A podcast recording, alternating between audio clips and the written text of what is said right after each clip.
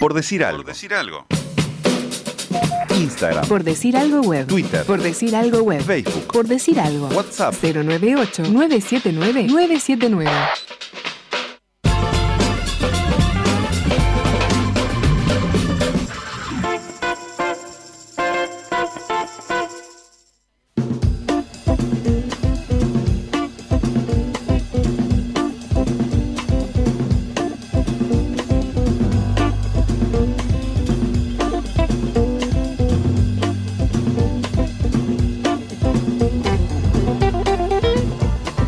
Sofi, vamos a hablar en este bloque del el inicio del relevo de la antorcha olímpica que se empezó a mover por Japón, eh, en donde ya estaba desde el año pasado, pero antes de arrancar esa conversación, le vamos a pedir a Beto que nos ambiente el escenario.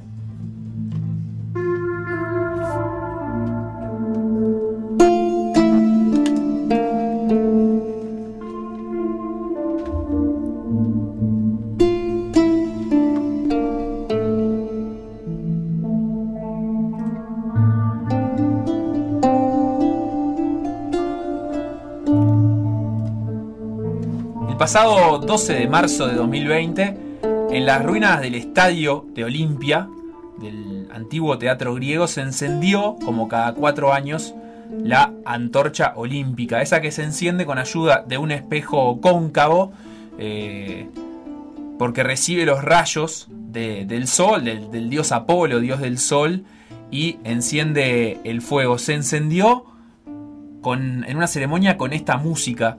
eh, de lira antigua que compuso el griego Giannis Psimas. La llama olímpica, que simboliza la vida, el racionalismo y la libertad, se ponía frente a los principales templos y en la sede de las competencias dentro de los límites de Olimpia. Este fuego eterno se utilizaba con el objetivo de indicar a kilómetros de distancia en qué parte se estaban celebrando los Juegos Olímpicos. Hoy, un año después de que la antorcha llegara a Japón, de que el fuego llegara a Japón el 20 de marzo de 2020, cuando todavía los Juegos Olímpicos conservaban su fecha original para julio 2020, la antorcha comenzó el tradicional relevo olímpico. Lo hizo en Fukushima.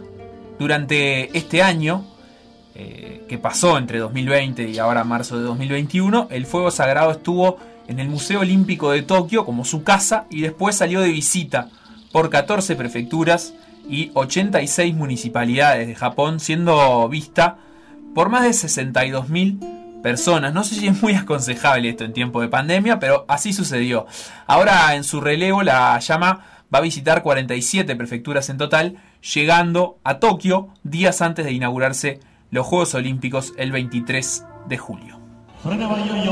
それではいよいよ聖火ランナーの出発ですなでしこジャパンの皆さんお願いしますいってらっしゃい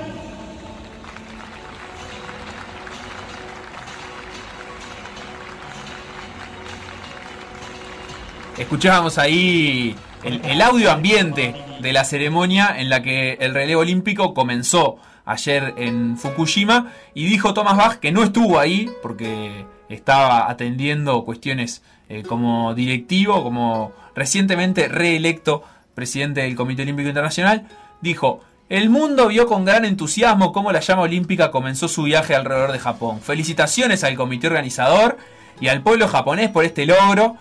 Inspirada por los valores olímpicos de paz y solidaridad, el relevo cargará el mensaje La esperanza ilumina nuestro camino, desde Japón al mundo. La cuenta final ha empezado y en 121 días el pebetero olímpico será encendido.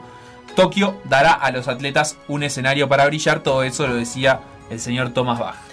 La antorcha olímpica comenzó su relevo en el complejo Uruguay Celeste de los japoneses en Fukushima. Sus primeras portadoras fueron las campeonas del mundo FIFA de 2011. Ah, bien, co- complejo, ¿cómo sería? Japón violeta.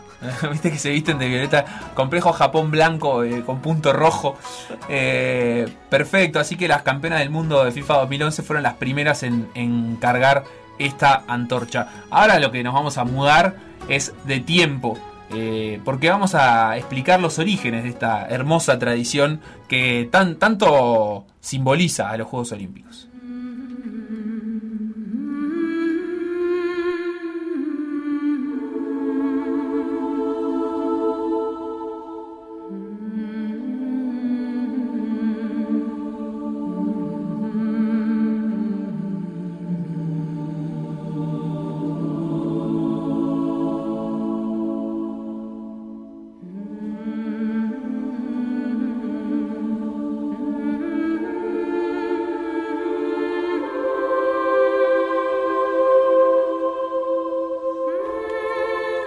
Fuego ese que nos protege del frío, nos permite cocinar la comida y es usado en decenas de prácticas, no siempre estuvo entre nosotros los hombres, al menos de acuerdo a la mitología griega.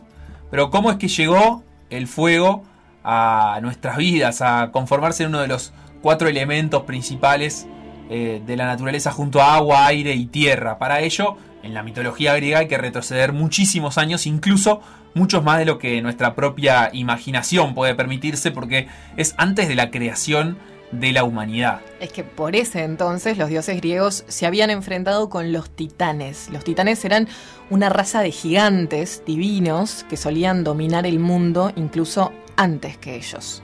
Tras perder esta batalla, los titanes fueron destruidos y arrastrados hacia el infierno eterno de Tártaro, excepto uno de ellos, Prometeo. Prometeo convenció a su hermano, Epimeteo, de luchar junto a él del lado de los dioses para así poder ser perdonados. Y como agradecimiento, Zeus les dio a los hermanos la tarea de crear todos los seres vivos. Así que Epimeteo tenía que distribuir los regalos de los dioses, no sé si eran dioses o Papá Noel, eh, entre las criaturas de la tierra. Algunos le dio Epimeteo la habilidad de volar, a otros la de moverse por el agua a grandes velocidades, y a las bestias le dio escamas brillantes, pelaje suave y garras afiladas. De todo un poco repartió Epimeteo para llenar de belleza a las criaturas de la tierra. Y por otro lado, Facu, Prometeo, formó con barro al primer ser humano, inspirándose en la imagen que él conocía de los dioses. A Zeus esto no le gustó mucho y decretó que los humanos debían vivir debajo del monte olímpico, perdón, del monte Olimpo, adorándolos por siempre. Creía que los humanos debían ser criaturas subordinadas y vulnerables a cualquier peligro, dependientes a los dioses. Pero Prometeo dijo, "Mm, no me va, estoy en desacuerdo. Cuando Zeus le pidió que decidiera cómo iban a realizarse estos sacrificios, eh, Prometeo lo, lo traicionó e intentó ayudar a los humanos. Les presentó un toro dividido en dos. De un lado colocó las partes más valiosas del toro ocultadas por, por tripas y el estómago del animal, mientras que en el otro colocó los huesos bajo la grasa del toro. Tras elegir el lado de la grasa y los huesos, Zeus se sintió traicionado y prohibió el uso del fuego en la tierra. Prometeo se negaba a que su creación sea castigada de esta manera. Entonces lo que hizo fue escalar el monte Olimpo, robar la llama del taller de Festo y Atenea y esconder el fuego dentro del tallo de un hinojo. Y con ese fuego lo que hizo fue dárselo a los humanos, otorgándoles el poder de dominar el orden natural.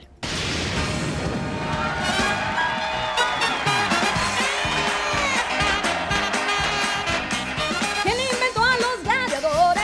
Hércules. ¿Quién es su líder con honores? Qué grande los dibujitos. vos. Eh, Cine Baby en Canal 12 eh, miraba a Hércules. De mañana tomando bascolet. Explotaba esto. Eh, qué historia de, de amor-odio la de, la de Prometeo con Zeus. eh, como haciendo cosas para amigarse, después se peleaban, después se amigaban. Y acá aparece, aparece Hércules, porque cuando los humanos a causa del fuego comenzaron a forjar armas y empezaron a evolucionar como sociedad, Zeus se dio cuenta, se vio, dijo, oh, Prometeo me cagó de vuelta y se me llevó el fuego, así que va a tener que sufrir un castigo. Lo encadenó a un acantilado y durante todos los días un águila venía y le comía el el pedazo del hígado, que como todos sabemos el hígado se regenera, no sé si tan rápido, pero se ve que el hígado hígado de los titanes eh, tiene propiedades curativas muy eh, eficientes. Volvía a regenerarse todas las noches y todos los días el águila le comía el hígado. Por toda la eternidad era el castigo. Fue así esto hasta que vino el héroe Hércules, eh, que pasó por el lugar donde estaba Prometeo, lo vio así, dijo, oh, Prometeo, pará, yo te doy una manito, agarró, le dio un flechazo al águila, que lo estaba atormentando al pobre Prometeo, y lo liberó de su castigo, así que Hércules. Hércules le devolvió el favor ahí a Prometeo.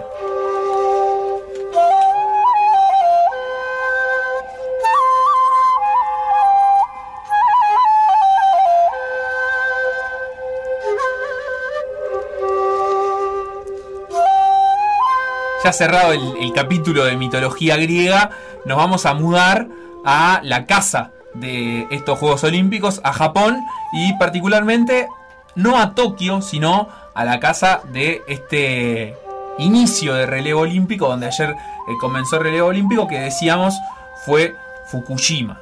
Sí, por eso estamos en sintonía con esta música japonesa. La llama olímpica emprendió su marcha hacia los Juegos Olímpicos de Tokio. Esto fue en esta jornada.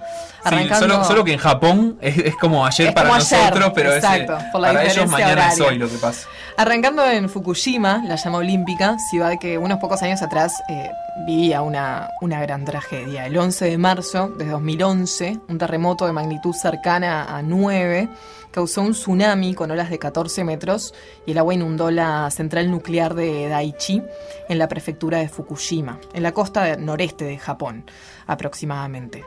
Causó fallas esta situación en la planta nuclear y por ende la liberación de contaminación radioactiva. La fecha, ¿no? 11 de marzo de 2011, exactamente hace eh, 10 años, y bueno, 10 años después tienen la, la suerte de estar eh, casi que inaugurando unos Juegos Olímpicos. El tsunami destrozó edificios auxiliares de la planta nuclear, dejando inservible el circuito de refrigeración. Yo no sé si ustedes han visto la serie Chernobyl, La vi, pero Fate. es lo más cercano a entender referencia. un reactor nuclear que, que he estado en mi vida y todos sabemos que si no anda el sistema de refrigeración, los sistemas de eh, emergencia, de alimentación y refrigeración, todos los reactores operativos en las centrales, se les puede complicar. Eh, algunos de ellos pararon de forma segura, pero pese a los esfuerzos, los núcleos de los reactores de dos de las unidades se sobrecalentaron y el combustible nuclear se fundió.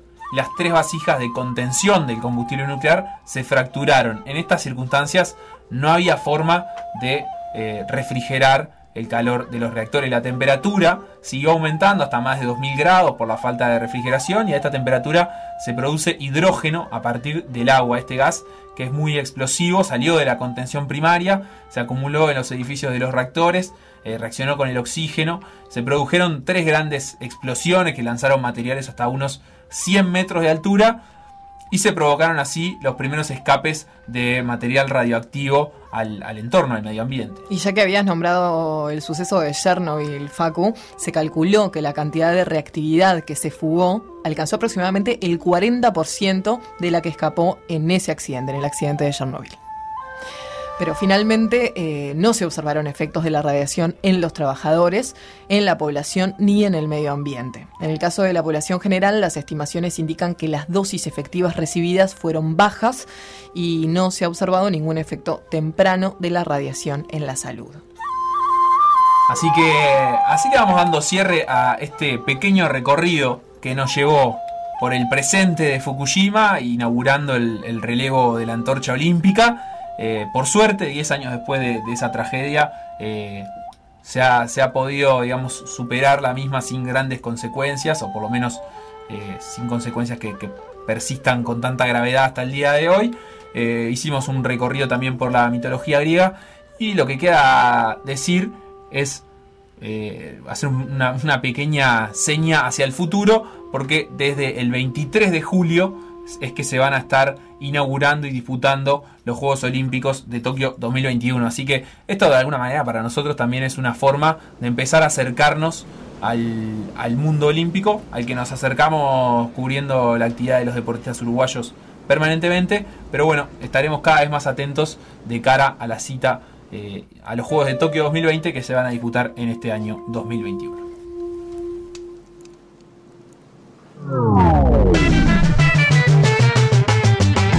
Lo que pasó en por decir algo, revivirlo en pda.uy o buscar los podcasts en Mixcloud o Spotify.